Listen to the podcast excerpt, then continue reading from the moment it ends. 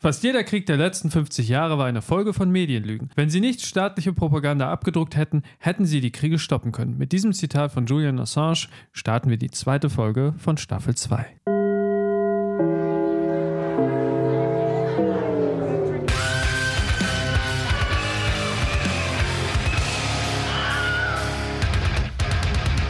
Ja, willkommen. Die letzte Folge war schon ein wenig nah am Zahn der Zeit der aktuellen Themen. Ähm, Nah am Osten, meinst du?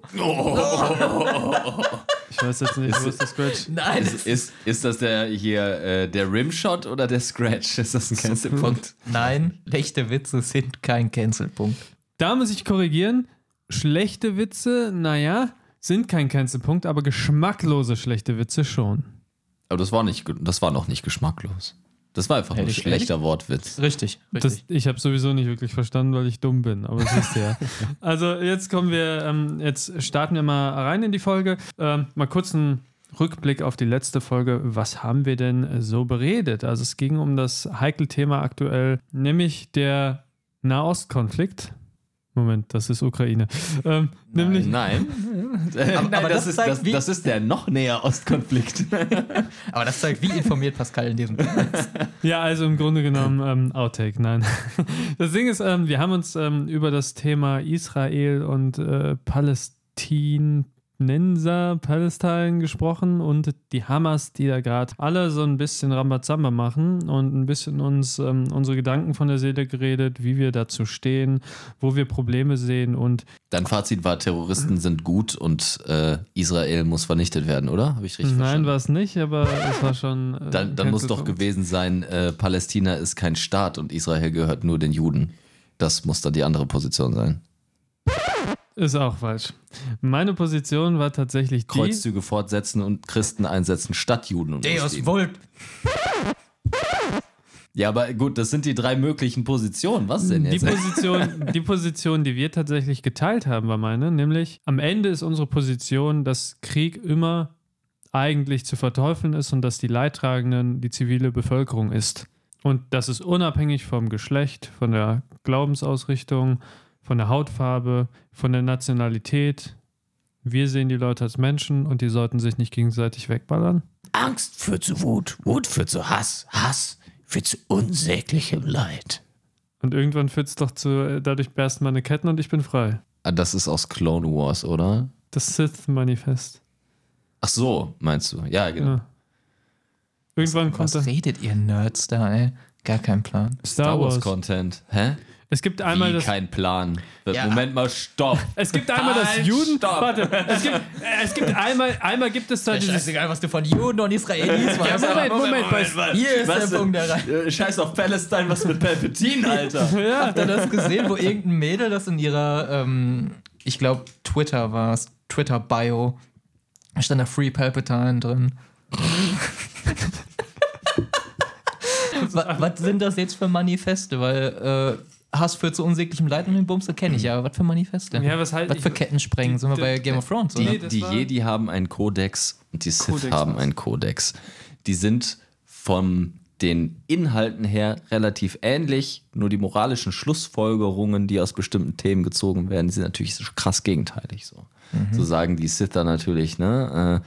Äh, äh, Angst führt zu Wut, Wut führt zu Hass, ja, und Hass kannst du dann nutzen, um geiler Typ zu werden. Und die Jedi sagen dann, ah ja, ne, nach, mit Hass wird alles Kacke. So. wir haben in der Folge das Thema ähm, des aktuellen Konflikts in Israel mit den Palästinern bzw. der Hamas besprochen und haben dann Hamas oder Hamas nicht? Also. der, der ist von. Volker Pispers. hat der es gebracht? Lebt er noch? Volker Lebt er noch oder, oder wurde er schon vom Mossad abgeknallt? Also, Von also Merkel, hörst du wenn man sich die alten Videos von dem anguckt, äh, hat immer noch heute wahrscheinlich nicht die beste Meinung, die man so mit dem aktuellen, also der, der hat jetzt keine, keine kritische Meinung, also er redet ja sehr offen darüber als Kabarettist und dieses äh, Hamas oder Hamas nicht, könnte man jetzt meinen, das ist aber ein, aus dem Video ist schon locker 20 Jahre alt oder so. Ja, damals das, waren die noch das Frieden. zeigt einfach nur, wie alt dieser Konflikt und wie alt dieses Problem eigentlich ist. Und wie krass die Verhältnisse sich ändern können. Ne? Ja, ja. Hatten wir angesprochen letzte Folge. Die Hamas früher gegründet von Christen, aus, von religiösen Menschen als soziale Bewegung, als Jetzt soziale. Organisation äh, gekapert von Terroristen und jetzt nur noch dafür zuständig, irgendwelche Leute umzubringen. Also, wir haben in der letzten Folge äh, uns das Thema Israel, der Konflikt mit ähm, Palästinensern und der Hamas im Speziellen uns angeguckt, beziehungsweise darüber gesprochen und haben auch am Ende gemeinsam das Statement gesetzt oder den Konsens gehabt, dass Krieg was Schlechtes ist und dass am Ende die Menschen ungeachtet von ihrer Hautfarbe,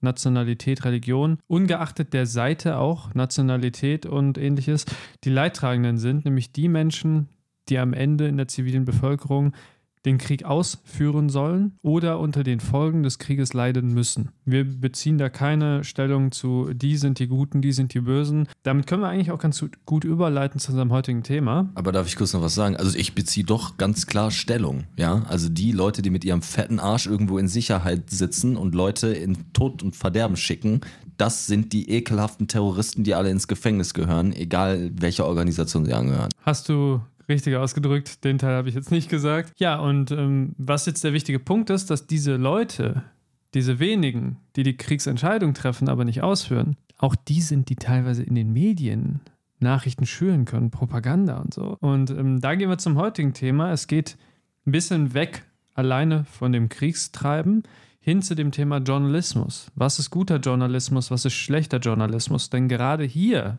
gibt es Propagandamittel und ganz viele andere Sachen, wie zum Beispiel eine uneindeutige Berichterstattung, verschiedene Sichten auf ein Thema, die dazu führen, dass wir einerseits unsere Meinung vielleicht nicht direkt bilden können oder uns eine Meinung vorgelebt wird. Und das sind Punkte, die, was wir in letzter Folge zum Beispiel nicht explizit angesprochen haben, mit Bildung zu tun haben. Ein mündiger Mensch zu werden, der sich eine Meinung bilden kann, basierend auf Informationen, die er sich am besten aus mehreren Quellen beziehen kann und sich basierend auf diesen, egal ob Gegen- oder Pro-Seite, Pro- oder Kontra-Seite, für sich finden kann, was ist für mich denn jetzt aus den Informationen die Wahrheit. Und damit wollen wir tiefer ins Thema einsteigen. Was ist denn Qualitätsjournalismus? Ich habe hier von der Internetseite ein paar Kriterien rausgesucht. Ich werde noch nicht sagen, welche Seite das ist und welche Kriterien und werde einfach mal euch das Wort überlassen. Was ist denn für euch guter Journalismus? Qualitätsjournalismus?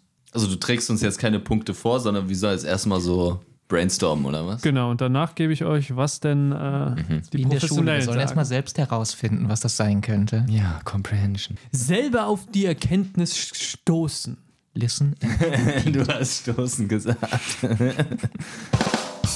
Qualitätsjournalismus, ja gut. Ähm, also grundsätzlich ist mein Verständnis von äh, Presse und Journalist erst, Journalismus erstmal das, dass sie in unserer Gesellschaft die Funktion einer sogenannten vierten Macht einnehmen, die sich einreiht in die drei staatlichen Mächte. Da haben wir ja die Judikative, die Le Legislative und die Exekutive. Ja, also die, der Bere- Bereich der Institutionen, die Recht setzt, der andere, der Recht spricht und der andere, der Recht durchsetzt. Und die Medien sind dazu da, von außen, aus der Gesellschaft heraus, den Staat, das staatliche Handeln und auch die Gesellschaft selbst kritisch zu hinterfragen und Missstände offenzulegen. So, das ist erstmal mein Verständnis von der Aufgabe des Journalismus. Guter und schlechter Journalismus, wo liegt die Qualität im Journalismus, würde ich sagen, dass erstmal ähm, Objektivität und Rationalität die obersten Gebote sein müssen. Ich glaube, dass es zulässig ist, auch bestimmt Subjektivitäten zuzulassen, ne? also so Meinungsjournalismus und äh, irgendwie Kolumnen oder sowas. Sowas muss aber ganz, ganz, ganz, ganz krass abgegrenzt und kenntlich gemacht werden von äh, eben objektiver Berichterstattung über das reale Geschehen und eben von äh, sachlichen Analysen. Ja. Ansonsten glaube ich, dass ähm, auf der einen Seite die, dieses Meinungsgedöns äh, schon alles erlaubt sein sollte. Und ich würde es schon auch zum Journalismus zählen. Auch Satire übrigens würde ich mit darunter fassen. Aber diese, diese Kontrollfunktion, die kann am Ende abschließend nur durch diese objektivistische, rationale Seite des Journalismus ausgeübt werden. Wenn die zu kurz kommt, dann haben wir ein Problem. Why? Ist ja echt wild, wenn man das mit dem aktuellen Qualitätsjournalismus und Blogposting vergleicht. Welches Käsebrot bist du? Dann, äh, du Flo, was sagst du denn dazu? Was ist für dich Qualitätsjournalismus? Ja, ich bin da erstmal sehr stark bei Marcel. Also gerade Objektivität ist enorm wichtig. Den brauchen wir, aber auch halt, es darf Platz für Subjektivität geben. Das ist halt genau wie Marcel angesprochen, muss halt irgendwie erkenntlich sein. Und neben der Objektivität logischerweise dann das, was für mich Qualitätsjournalismus auszeichnet, ist, dass man halt das, was man dort erzählt, Fakten sind, sag ich mal, oder zumindest bestätigt wurde, dass man halt nicht jeder Information, die man gerade erhält, der blind vertraut und hinausposaunt, weil dann ist es scheißegal, ob du das objektiv wie sonst was machst oder da subjektiv dran gehst. Wenn du die Quellen, aus denen du deine Nachrichten für deinen Journalismus beziehst, nicht prüfst, dann ist es egal, wie du das berichtest, dann ist es scheiße. Es gibt heutzutage genug Möglichkeiten, um relativ schnell Fakten prüfen zu können. Ja, es gibt auch immer wieder neue Technologien, die sowas schwierig machen. Also wir können jetzt problemlos das Gesicht von Putin auf irgendeine Person draufsetzen und ihnen dann Dinge sagen lassen, die Putin vielleicht nicht gesagt hat. Aber es gibt ja Möglichkeiten, Zum Beispiel sowas. Rummelama Ding Dong. Ich bin mir ziemlich sicher, Putin hat schon häufiger Rummelama Ding Dong gesagt, aber wahrscheinlich, wenn niemand zuguckt. Und das ist halt das, was für mich den Qualitätsjournalismus ausmacht, den Anspruch zu haben, das, was ich dort an Informationen weitergebe, vorher ausreichend zu prüfen. Fehler können immer passieren. Das ist möglich. Es gab häufiger schon Themen, wo sich sehr viele Medienberichterstatter einig waren, wo sie dachten, das ist eine gesicherte Quelle und es hat sich am Ende als falsch herausgestellt. Das passiert. Aber es sollte halt der absolute Ausnahmefall sein und ihr sollte nicht versuchen, schnelle Presse zu machen, um halt möglichst noch meine Klicks abzugreifen, weil ich was ganz Kurioses herausposaune, nur weil ich einfach sage, ja, ich, ich will jetzt lieber Klicks als vernünftig Informationen weitergeben. Also Marcel ist taub.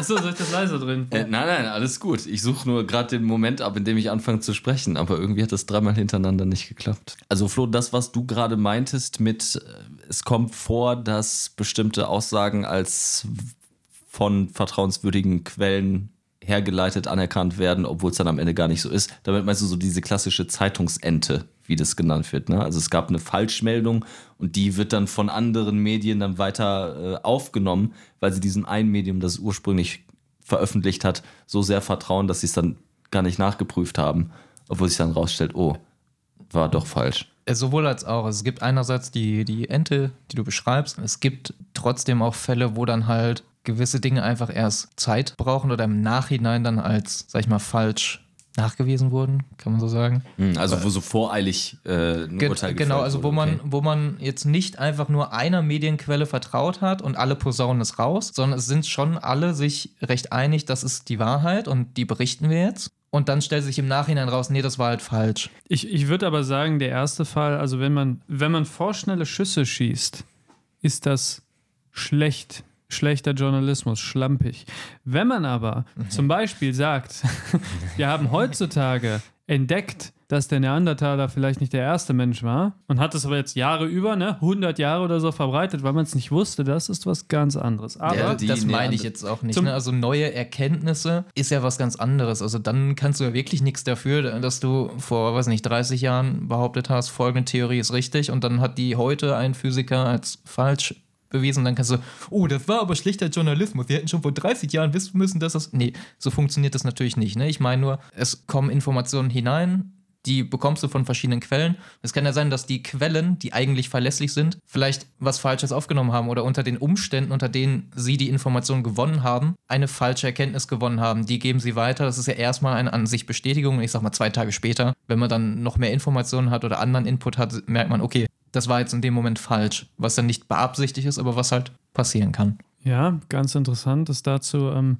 diese Enten, ne? Diese schlechten Artikel oder Vorschüsse, vorschnellen Schüsse, die dann einfach blind geglaubt werden und von anderen Medien aufgenommen werden. So ein ähnliches Prinzip gibt es ja auch bei Funk, Medien, ne? Und da fragt man sich doch, wozu zahle ich meine scheiß GZ, Mann? Okay, aber weg davon. Wir Du meinst jetzt, Funk, dieses YouTube-Dings, oder Nee, was? nee, nee, ich meine generell ähm, Rundfunk. Rundfunk, genau. GZ, die Wichsers.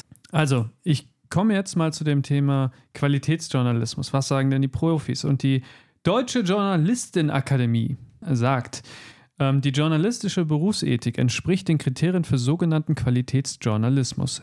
Wahrhaftigkeit, Sorgfalt bei der Recherche und Dokumentation, Sachlichkeit bei der Berichterstattung, Unparteilichkeit im Konfliktfall, Argumentation statt Meinungsinflation, Ausgewogenheit, Unabhängigkeit und Unbestechlichkeit und zuletzt Vertraulichkeit. Das sind die Kriterien, die von dieser Webseite stammen.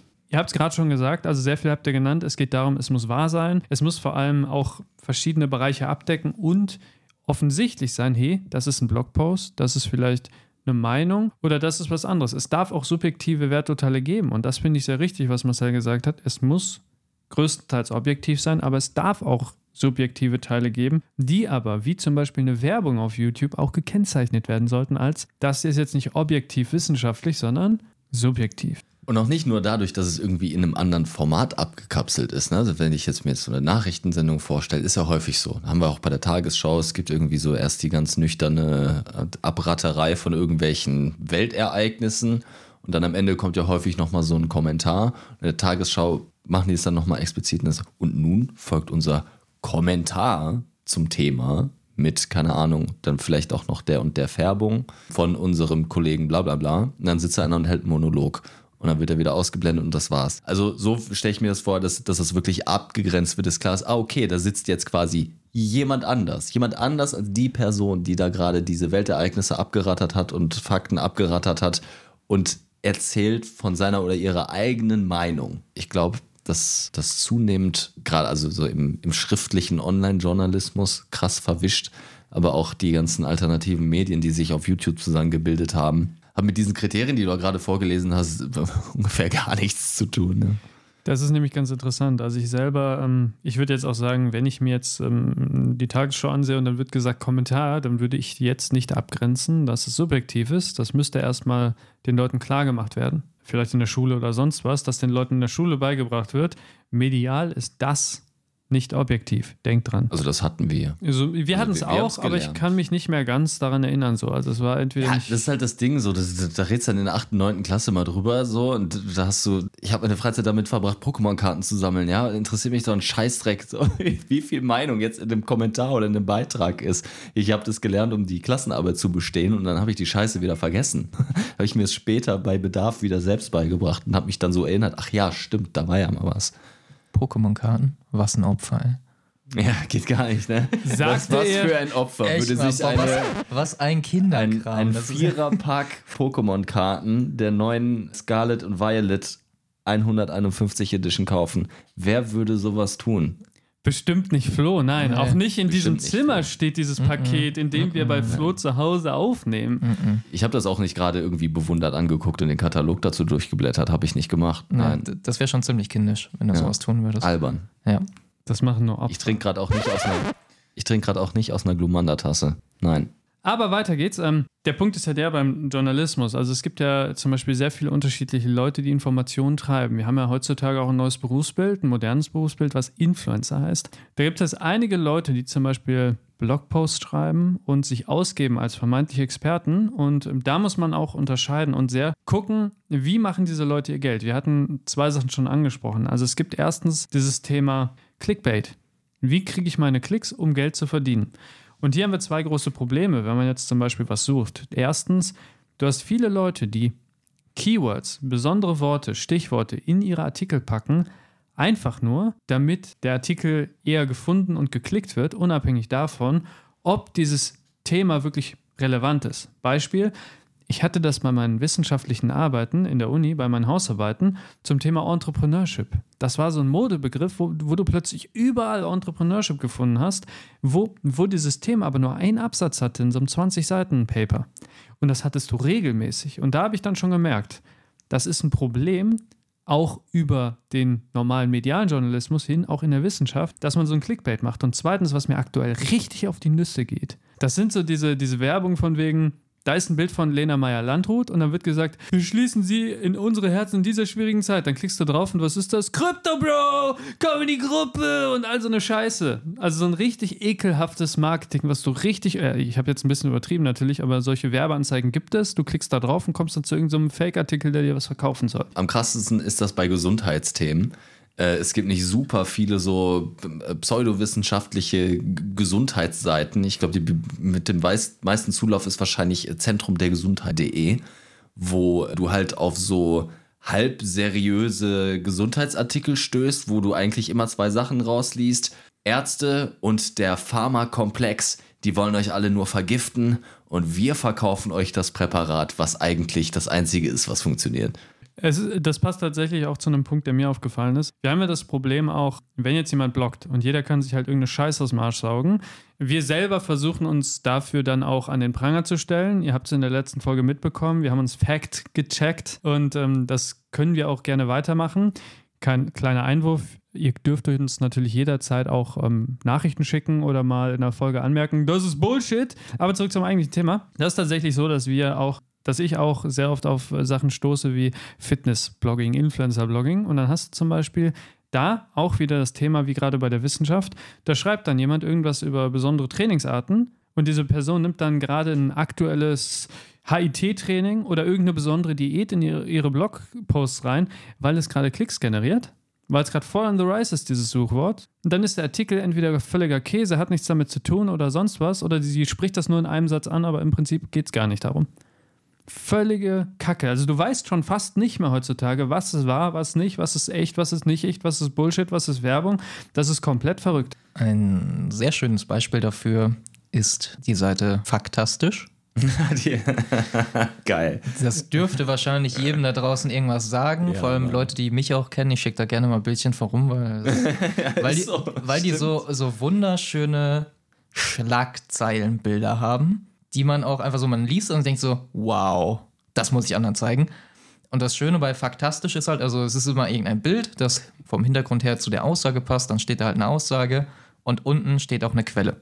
Das kann man faktastisch schon mal zugute halten. Sie geben immer die Quelle an, auf die sie sich mit ihrer Aussage beziehen. Das Problem bei faktastisch, und da kommen wir zum Beispiel auf ein Thema aus Staffel 1 zurück, ist, wie interpretiere ich die Quelle, die ich da habe? Und was bei dieser Seite halt sehr häufig vorkommt, ist, dass die Quelle da komplett missinterpretiert wird oder eine einzelne Aussage daraus gezogen wird, mit der man dann diese Schlagzeile formulieren kann, die aber zum Beispiel weiter unten dann durch wieder was anderes entkräftet wird. Oder wo man sagt, ja, das könnte man jetzt vielleicht so sehen, ist aber zum Beispiel komplett unbestätigt. Das wurde jetzt zum Beispiel in irgendeiner ganz kleinen Studie, minimale Stichprobe rausgefunden und wurde jetzt nicht irgendwie bestätigt oder so, aber es, ist, es kam jetzt erstmal in dieser Erhebung raus. Das ist zum Beispiel ein Riesenproblem, weil die Leute sehen das nur. Ganz kurzer Satz, boah, geile Aussage, krass, hätte ich nie gedacht, weiterschicken. Faktastisch hat unglaublich viele Follower, unglaublich viele Likes und ich will gar nicht wissen, wie oft diese Bilder oder auch diese Artikel rumgeschickt werden. Menschen, die das nicht checken, die glauben dann diese Informationen, weil sie das auch nicht hinterfragen. Und da sind wir halt an dem Punkt, welche Macht solche Influencer halt haben. Weil ich meine, bei uns, wir sind auch Influencer, die ihre ungebildete Meinung, für- für zwölf ihre Leute. uninformierte Meinung rausposaunen. Ja, aber das hört sich ja keine Sau an. ne? Also wir haben da keinerlei Einfluss. Aber sowas wie faktastisch, was die machen, das kann halt zu enormen Missinformationen führen. Was? Faktastisch ist gar nicht faktastisch? Nein, sind sie leider nicht. Ich glaube, das können wir mal eben mal, wenn wir wieder bei äh, Biases ankommen, dann können wir mal, wir haben ja letzte Folge schon Nelson Mandela angesprochen, es gibt den Mandela-Effekt. Das ist auch so eine sehr spannende Sache, die dann natürlich mit solchen Punkten wie das, was faktastisch und viele Influencer betreiben, natürlich zusammenhängen. Ne? Informationen, die von einer großen Masse geglaubt werden, obwohl sie falsch sind, wo die Leute aber felsenfest davon überzeugt sind, dass das Tatsache ist. Sehr spannendes Phänomen. Ja, ein Beispiel für Mandela-Effekt. Nelson Mandela? Also, der ist nicht, nämlich eigentlich Nelson Mandelo. äh, nee, Beispiel für Mandela-Effekt, das, das mich übelst geholt hat. Da habe ich mich auch richtig irgendwie aufgeregt. Also erst habe ich die Welt gehasst, dann habe ich mich selbst gehasst und keine Ahnung, ich bin da irgendwie nicht rausgekommen. Ich habe ein Bild gesehen von Pikachu. Und Pikachu hatte auf diesem Bild so den äh, Schwanz, den es hat, diesen blitzförmigen Schwanz, teilweise so schwarz, also das war so schwarz-gelb. Und ich war der festen Überzeugung, ja, alles klar. Nein, Pikachu ist nur gelb. Das ist nichts Schwarzes. Hat mich gefickt. Hat mich, hat mich komplett abgeholt, also nicht abgeholt, sondern weggebracht. Also ich fand es ganz schlimm. Ich fand es ganz schlimm. Ich habe es bis heute nicht richtig verkraftet. Ist da nicht so ein braunes Stück im Schwanz? Meinst du das? Also wenn das bei dir so ist, würde ich mal zum Arzt gehen. Was du meinst, ist Homosexualität.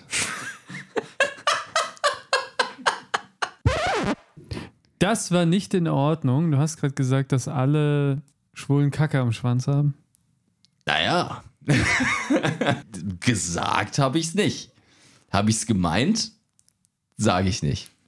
Man kann übrigens auch als heterosexuelle Person Kacke am Schwanz haben. Das sei nun mal dazu gesagt. Das Risiko ist ist, wahr. nur etwas geringer. Ist es das? Würde ich, würde ich jetzt mal nach, kurz, nach, nach, nach Würde ich mal kurz- persönlichen Analysen. würde, ich- würde ich mal kurz debaten wollen. Also, also Kommt's, Alter, die, oh mein die, Gott, die wo sind wir wahrscheinlich, hier abgebogen? Pascal, das schneiden wir raus. Oh, also, Mann, jetzt schreibe ich das gerade jetzt als Fact-Check. Nein! Richtig geil. Fact-Check such, such da mal bitte Studien zu.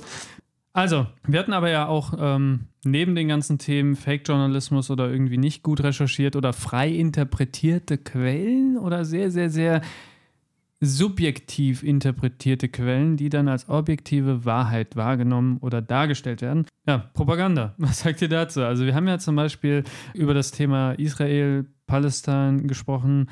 Wir haben aber auch das Thema Ukraine, Russland. Da gibt es ja auch sehr viel unterschiedliche mediale Darstellungen innerhalb der Länder. Und jetzt die Frage, was ist, wenn Journalismus oder vertrauenswürdiger Journalismus nicht vertrauenswürdig ist? Wenn die, die Quellen, aber es ist ja so, ein Staatssystem sagt, hey, wir geben euch vertrauenswürdige, faktische Quellen, aber was garantiert uns das?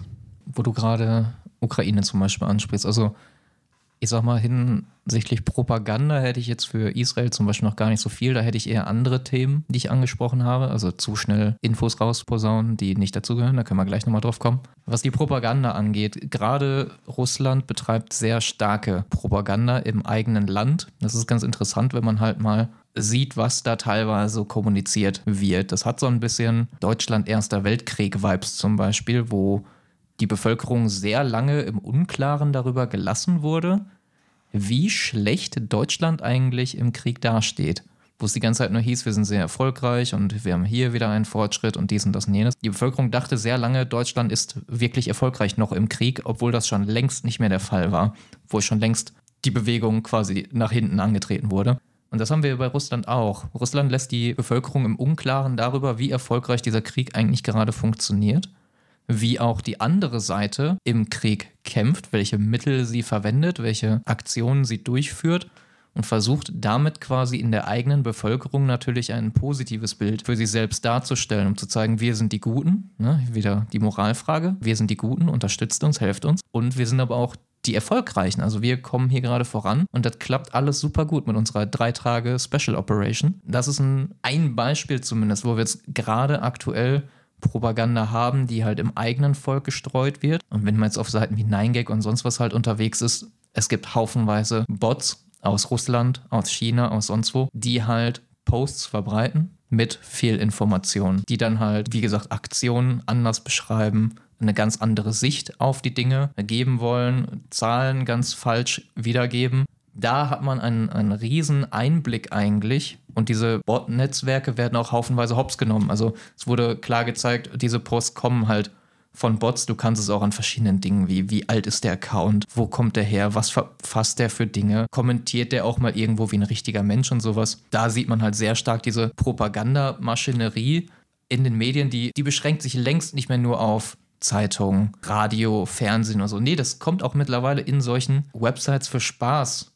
9gag ist einfach nur, da werden lustige Bildchen gepostet und heutzutage, du Und findest Tetten. fast, du, ja, und Tetten.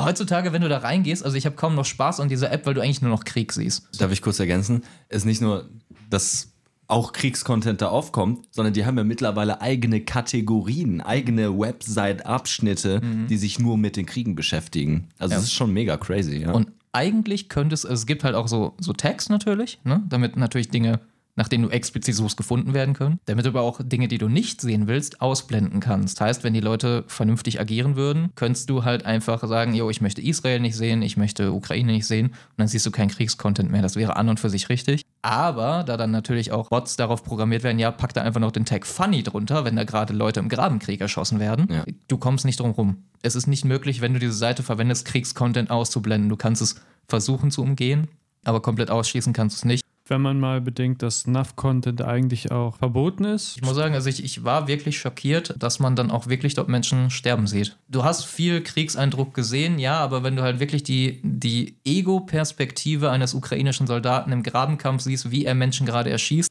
das ist was anderes. Das ist auf jeden Fall was anderes, da rechnest du nicht mit. Da kommen wir am Punkt, also erstens Thema Internetverkehr und Bots. Es gibt tatsächlich, ich, ich weiß nicht die genaue Zahl, wir hatten mal ähm, Drei. Nee, ein Vortrag von Drei. drei. Wir hatten ein Seminar, da hatte halt eine Gruppe was vorgestellt, das ging um Digitalisierung und da wurde gesagt, mehr als die Hälfte, wenn nicht sogar bis zu 80 Prozent des Datenverkehrs im Internet ist nicht menschlich. Heißt es Ich dachte Pornografie. Das ist wahrscheinlich auch nicht, un, äh, nicht, äh, nicht unwahr. Aber es ist halt so, dass viele Daten, die ausgetauscht werden, entweder automatisiert geschehen oder nicht durch menschliche Hand getriggert werden. Also Viren, Trojaner, Bots, sehr viele Bots. Und das ist auch das Ding. Auf X zum Beispiel diskutieren manche Leute mit Bots rum und merken gar nicht, dass da ein Bot die irgendwie gerade gedisst hat und die sich da mit einem Bot prügeln. Verbal. Es ist auch so, dass es sich ausbreitet. Es geht aus dem intern, Propaganda nur intern hin aufs externe. Und weil man halt so schwer nur noch erkennen kann, was ist, zum Beispiel, wenn wir jetzt sagen, in dem Zweiten Weltkrieg war alles Propaganda und wir vertrauen den Medien nicht mehr, schauen uns alternative Medien an, kriegen vielleicht Infos aus 9gag von irgendeiner Quelle, weil 9gag ist keine gute Quelle für Journalismus, aber holen uns jetzt von der anderen Seite was und dann wird diese Seite aber trotzdem uns mit Fake News versorgen. Heißt, woran erkennen wir denn jetzt?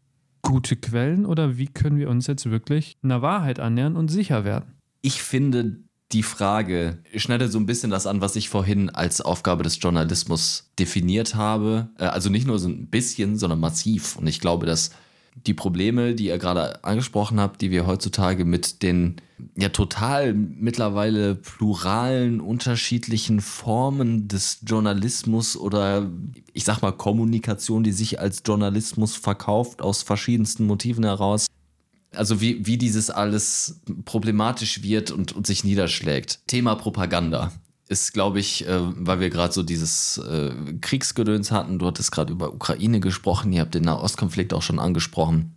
Ich habe ein Video geguckt auf YouTube, da ging es um irgendwas total anderes, da ging es gar nicht um Krieg, aber die Werbung, die eingeschaltet wurde, war ohne jetzt irgendwas zu werten. Ne? Also ich möchte Propaganda jetzt erstmal als wertfreien Begriff nehmen, sondern äh, es geht mir mehr darum, Propaganda ist sowas, was eine Gruppe benutzt, um sich selbst besser zu positionieren als eine andere Gruppe.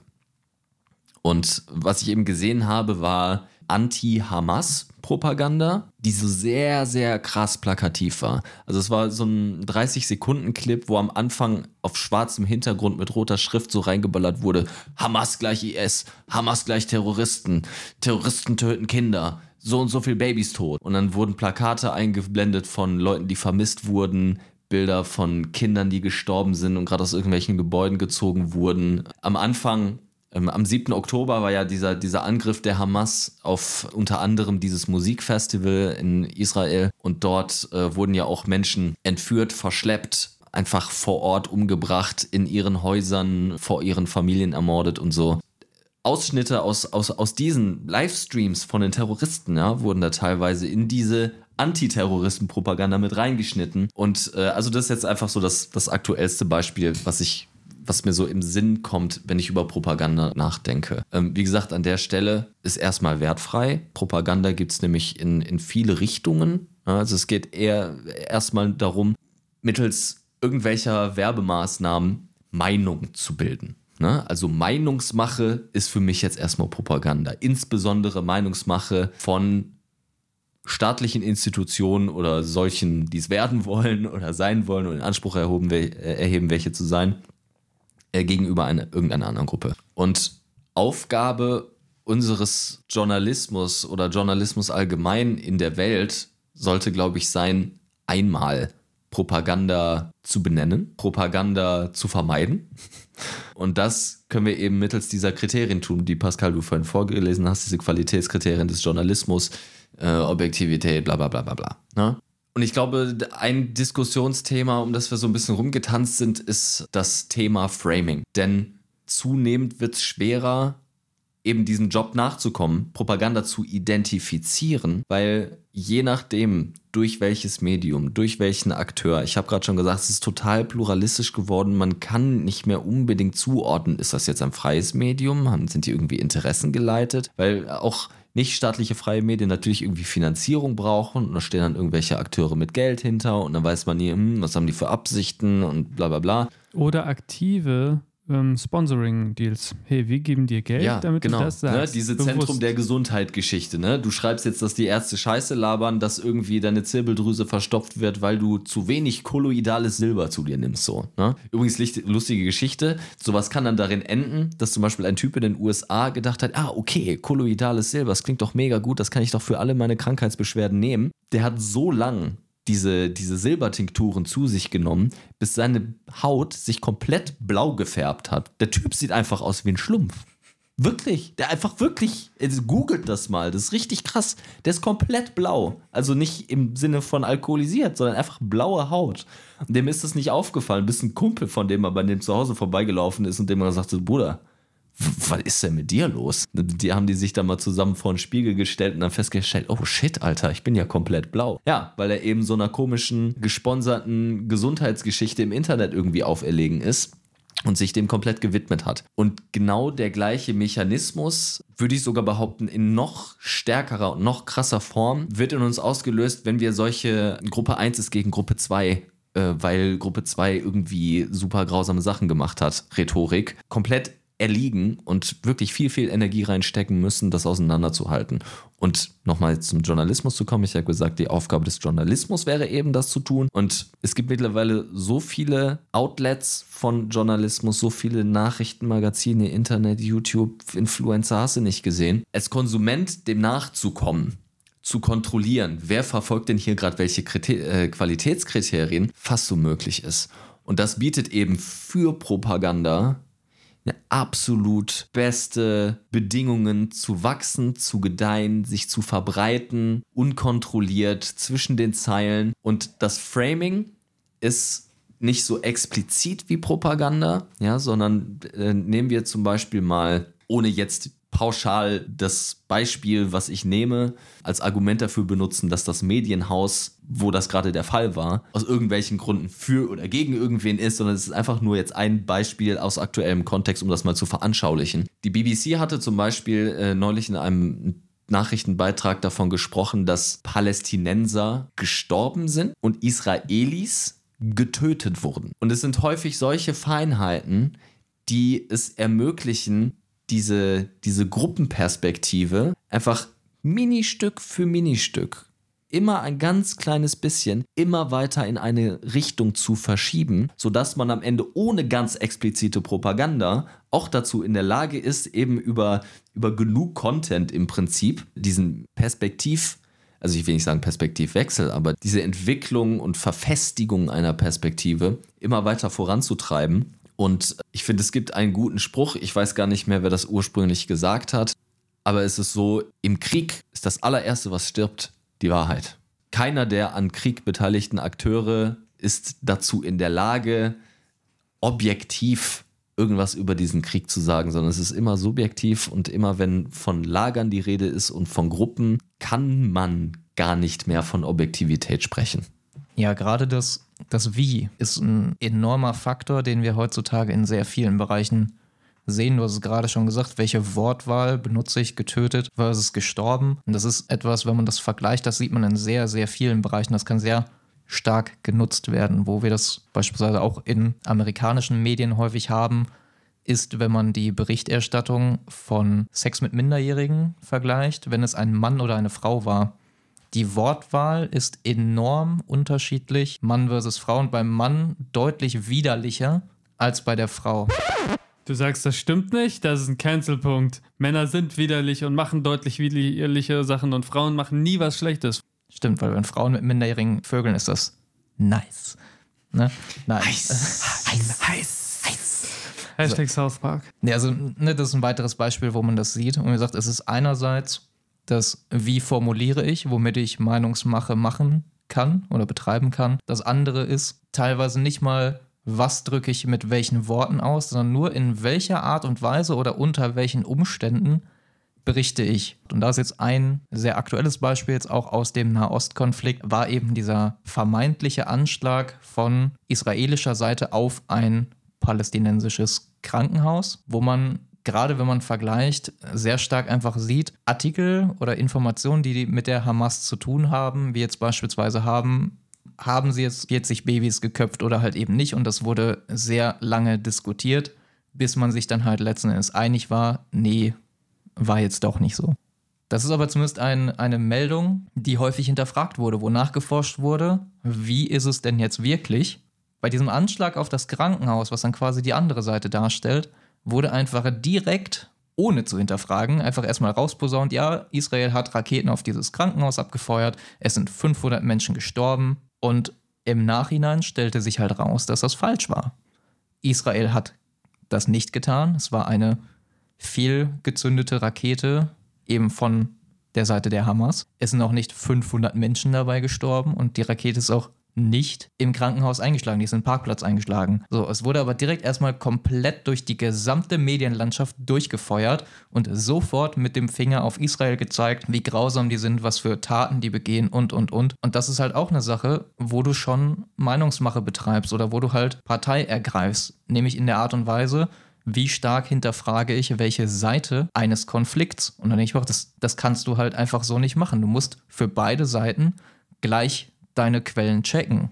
Und man könnte jetzt sagen, ja, aber vielleicht hatten die ja sehr gute Quellen für eben diesen Anschlag auf das Krankenhaus. Nein, hatten sie nicht. Die Quelle dafür war halt eben die Hamas. Und ich weiß nicht, wie ihr das seht, aber aus meiner Sicht ist jetzt erstmal das nicht unbedingt die verlässlichste Quelle für Informationen, gerade in einem Konflikt, in dem sie selbst beteiligt sind und in dem sie von dieser Information profitieren, wo ich sagen würde, oh doch, da kann ich erstmal uneingeschränkt vertrauen, dass die mir die Wahrheit sagen. Das kann direkt so in die 12 Uhr Nachrichten. Also ich würde behaupten, dass grundsätzlich in solchen gewaltvollen Konflikten wir, wenn wir über solche Geschehnisse reden, Folgendes machen müssen. Wir müssen einmal sagen, was sagt Partei A, was da passiert ist, was sagt Partei B, was da passiert ist, und dann als drittes, gibt es irgendwelche Unabhängigen, die davon irgendwas gesagt haben. Wenn wir, wenn wir das gerade in, in diesen frühen Phasen, ne, wenn noch diskutiert wird und verschieden, also ne, wenn man feststellt, zwischen Akteur A und Akteur B gibt es eine krasse Differenz und irgendwie die, die, die dritte Abteilung von irgendwelchen Unabhängigen, die sind sich auch nicht einig, dann eben sich für ein Frame entscheidet. Das waren die Israelis oder das war eine fehlgezündete Rakete, obwohl eigentlich von denen, die da gerade drüber reden, niemand so richtig einen gesicherten Plan davon hat, was da wirklich passiert ist. Da, da ist schon Hoffnung als verloren. Ja, also wenn, wenn das in die Welt gesetzt ist, das ist das, was Konflikt schürt. Und das ist mein Verständnis von objektiver Berichterstattung, dass wenn ich kein klares Frame setzen kann, also die Wahrhaftigkeit nicht feststellen kann, dann muss ich eben die Ambiguität, die, die unterschiedlichen Meinungen darstellen. Fertig. Und wenn ich dann nur einen Teilausschnitt nehme, dann bin ich Teil des Problems. Ja, und dazu würde ich ähm, noch ein paar Sachen sagen und weiter überleiten. Also sehr viel von den Dingen, die wir heute gesagt haben, haben Bezug zu einer vergangenen Folge, nämlich einer Folge, in der wir über Cognitive Biases gesprochen haben. Du hast Gott gesagt. ähm, es ist tatsächlich so, dass viel gerade mit diesen Biases, wie viel, wo kommen die Informationen her, wenn ich die Info öfter höre, glaube ich sie, wenn sie aus, aus Quellen stammen, die ich persönlich kenne, zum Beispiel Freunde sagen, dann bin ich auch eher bereit, was zu glauben. Also es gibt ja sehr viele verschiedene Biases, die hier eine Rolle spielen. Ob das bewusst oder unbewusst eingefädelt wird von irgendeiner Propagandamaschine, ist die eine Sache, aber auf der anderen Sache hat es dennoch immer diesen Beigeschmack und dem sollte man sich bewusst werden, um sich lösen zu können. Denn niemand ist frei von Biases, aber darüber Bescheid zu wissen, hilft, sich selber eventuell besser zu informieren. Nächster Punkt. Ähm, was ist aber dann, wenn wir, wir wissen ja hier, Propagandamaschine, öffentlicher Sektor zum Beispiel bezahlt ja die eigenen Rundfunkhäuser, bestimmte Meldungen zu geben, vielleicht auch irgendwelche Bots zu programmieren. Wir sehen das zum Beispiel auch, dass man, man müsste ja, du hast ein gutes Vorgehen genannt, Marcel, wir haben die Quelle 1, die sagt, die Quelle 2, die die Gegenquelle darstellt, die was sagt, und die dritte unabhängige Quelle. Im Prinzip muss man aber trotzdem in dem Bereich versuchen, die Quellen zu prüfen. Als Konsument der Quelle müsste ich ja gucken, ist das, was die sagen, richtig oder nicht. Das ist aber unmöglich, all diese Informationen in der heutigen Zeit bei der Überflut auch an Informationen, die von Bots geschrieben werden oder anderes, eine gute Quelle zu finden. Und da, wir sehen es auch mittlerweile auf YouTube und ähnliches, wo bestimmte Meinungen auf Facebook und so weiter, Twitter ist ja zum Beispiel jetzt riesig in den Medien gewesen, oh mein Gott, äh, alles rechte Kotze, das ist alles böse und so. Twitter sagt es Meinungsfreiheit und wir haben auf der anderen Seite dann YouTube, Facebook, wo sehr viele bestimmte konservative Themen in Amerika geblockt oder geshadowbanned oder irgendwie blockiert oder verlangsamt werden, wohingegen die linken Themen dort gezielt accelerated werden, beschleunigt werden und auf der anderen Seite auf Twitter versucht Elon halt was anderes. Aber im Grunde genommen sieht man auch schon, dass die Webseiten selber schon nicht mehr hundertprozentig frei von Kontrolle sind, die auch wieder eine Verzerrung darstellen können. Ähm, hier in Deutschland ist es ja per Strafrecht verboten, zum Beispiel Symbole der Nazis offen zur Schau zu tragen in unterstützender Weise. Also das Zeigen zum Beispiel des Hakenkreuzes oder der SS-Ruhen sind nur in Bildungskontext erlaubt in, in der Öffentlichkeit. Ne? Klar, kann ich jetzt zu Hause auf meinen Notizblock mal- malen, was ich will, dafür komme ich nicht ins Gefängnis, ja, aber wenn ich dann mit dem Notiz- Notizblock mich auf den Marktplatz stelle und schreie, hier, Josef und Adolf waren eigentlich ganz geile Typen, dann kriege ich strafrechtlich ein Problem. In Polen beispielsweise wird ähnlich vorgegangen mit dem äh, Hammer- und Sichel-Symbol der Sowjetunion, weil verständlicherweise die Sowjetunion hat jetzt nicht unbedingt weniger Todesopfer auf dem Kerbholz als angebliche tausendjährige Reich, ja, also das dritte Reich der Nazis. Und die, die haben da quasi für, für einfach eine andere Symbolik gleiches Verhältnis wie wir zum Hakenkreuz. So, wenn ich jetzt ein YouTube-Video mache und äh, das Hakenkreuz zeige, ist die Wahrscheinlichkeit dafür, dass mein Video geblockt wird, sehr viel größer, als wenn ich ähm, zum Beispiel äh, Hammer und Sichel zeige. Ne? Und das zeigt eigentlich, glaube ich, ganz anschaulich, was du meinst. Ja, dass einfach durch einen kulturellen Kontext bedingt bestimmte Sachen als ernsthafter, als schlimmer, als sensibler angesehen werden als andere. Und äh, dass gerade bei so globalen Sachen wie YouTube und Facebook und Hasse nicht gesehen, dass eben in verschiedenen kulturellen Kontexten zu verschiedenen Arten von Problemen führt. Ne? Und ich glaube, also so ist mein Verständnis davon, Twitter, jetzt X, ne, hat versucht, das Problem so zu lösen, in Anführungsstrichen, dass sie halt einfach gar nichts regulieren. Ne? Und Facebook macht die andere Seite und Facebook versucht zu sagen, okay, ne, also wir versuchen jetzt irgendwie anhand der öffentlichen Diskussion und irgendwie an dem, was politisch abgeht, irgendwie abzuleiten, zu schauen, was ist okay und was nicht. Und das ist natürlich beides in seiner eigenen Form irgendwie super problematisch, ne? Weil wir haben gerade darüber geredet, dass wenn du jetzt auf X gehst, im Moment, wenn du da Israel-Palästina eingibst, da, da kriegst du keinen keinen Content für politische Bildung oder so, sondern da siehst du abgeschlachtete Babys und irgendwelche zerfetzten Gliedmaßen. Ne? Und auf Facebook auf der anderen Seite ähm, hast du dann nur so, äh, ja, auch nur einen einen Teilausschnitt des Meinungsspektrums zu dem Thema, was dann in, in, in Summe eben aufgrund dieses politischen Kontexts, wie Facebook versucht daran zu gehen, dann eben so diese, dieses Zensurgeschmäckle irgendwie mit sich bringt, obwohl ich jetzt nicht mal den Mitarbeitern bei Facebook vorwerfen würde, dass sie das irgendwie aus einer politischen Agenda heraus machen, ne? sondern dass die, ich glaube schon, den Anspruch haben, das zu versuchen, irgendwie auszugleichen, aber mittlerweile irgendwie so in der Realität ankommen und feststellen, das ist eigentlich ein Ding der Unmöglichkeit. Dass man auch ein bisschen overboard geht vielleicht, aber Ja. Und ähm, ja, zu, von den ernsten Themen, die wir jetzt hatten, ähm, würde ich gerne auch äh, ein wenig in die entspannten, lustigeren Themen zu kommen. Ihr kennt die Kategorie, letzte Woche haben wir es ausgelassen, weil die Folge lang war und weil das Thema vielleicht auch nicht unbedingt eingeladen hat zu Quatscherzählungen und äh, extrem lustigen Dingen sozusagen. Und heute kommen wir aber dazu. Unsere altbekannte und beliebte Kategorie. Der Bullshit der Woche. Ja, was habt ihr? Habt ihr heute ein Bullshit mitgebracht? Ich sehe Flo nicken. Das heißt, Flo, Auch, er, er guckt auch ein bisschen verstört rein. Kennt ihr dieses, kennt ihr dieses ähm, hier, ähm, The Shining, wenn er mit dem Kopf nickt? So hat Flo gerade genickt. Ja, ganz so schlimm wie in The Shining ist es noch nicht. Mein Abfuck der Woche richtet sich erneut aufs Fitnessstudio. Und zwar ist es bei uns so, aktuell, also ich gehe zu FitX und ein FitX in der Nähe von dem, wo ich Sport mache, wird aktuell renoviert für ungefähr anderthalb Monate. Und das führt dazu, dass die Leute aus diesem gerade zu renovierenden Fitnessstudio natürlich woanders hingehen müssen, sofern sie denn weiterhin Sport machen wollen. Und leider ist das Aufkommen an Menschen bei uns im Fitnessstudio deutlich gestiegen. Läuft bei dir. Nee, leider so gar nicht. Es ist einfach voll. Ich muss mir beim Umziehen immer irgendwo einen Platz suchen, was schon mal nervig ist. Es ist einfach voll. Ich hatte letztens die Situation, dass ich einfach keinen Spind bekommen habe, weil alle zu oder Schrott waren. Dann muss ich jetzt ständig richtigen Parcours bei meinem Trainingsplan fahren, weil einfach ständig die Geräte, die ich benutzen möchte, belegt sind. Und ich da jedes Mal entweder die Struktur komplett verändere oder einfach ganz andere Übungen mache, weil ich keine Zeit habe, die ganze Zeit darauf zu warten, dass dieses eine Gerät frei wird. Und dann, wenn ich noch später duschen will, ist auch immer natürlich, ich sag mal, der Bereich, wo die Duschen sind, da sind auch Bänke und Schränke. Ist natürlich optimal, wenn du da halt dich kurz ausbreiten kannst, weil dann gehst du nur kurz in die Dusche rein, dusche dich, gehst wieder raus und ich muss halt nicht halbnackt durch die komplette Umkleide latschen. Ich habe da an sich kein Problem mit, es ist aber einfach bequemer. Nee, ständig voll. Und ich krieg einen Kopf. Also es ist, ich, ich will einfach, dass diese Renovierarbeiten vorbei sind, die Leute wieder zurück in das Fitnessstudio gehen, wo sie hingehören. Oder du machst halt diesen. Fuck this shit, I'm out. Aber Nee, ja, dann werde ich fett. Entschuldigung, fett her.